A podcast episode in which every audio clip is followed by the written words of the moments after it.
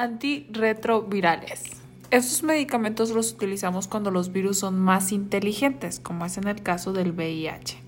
¿Por qué? Porque este virus va a tener otros pasos que va a entrar al núcleo de la célula de los linfocitos CD4 específicamente, este virus de VIH, para integrarse a su núcleo. Entonces vamos a explicar los pasos que hace este virus.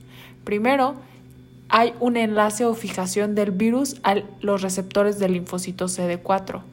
Después hay una fusión seguido de una transcripción inversa. Esto ayuda a convertir el ARN a ATN por medio de la enzima transcriptasa inversa. Y después tenemos una integración en núcleo porque ya está en ADN el virus, ya es más fácil de que ingrese aquí. Y después tenemos una multiplicación de las cadenas de proteínas víricas. Seguido de un ensamblaje forman la molécula del virus, todo bonito, redondito. Y después existe lo que es la gemación. El virus sale.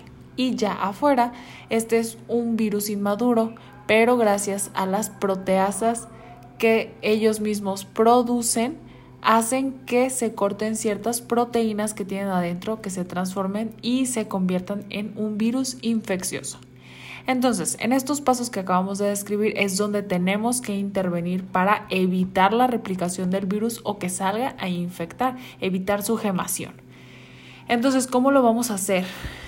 Iniciando por los pasos primeros tenemos los inhibidores de entrada. Que es el Maravik. Este va a inhibir el enlace de fijación.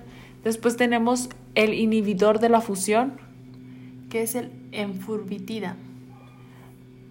Medicamentos que van a ayudar en la inhibición de la transcriptasa inversa.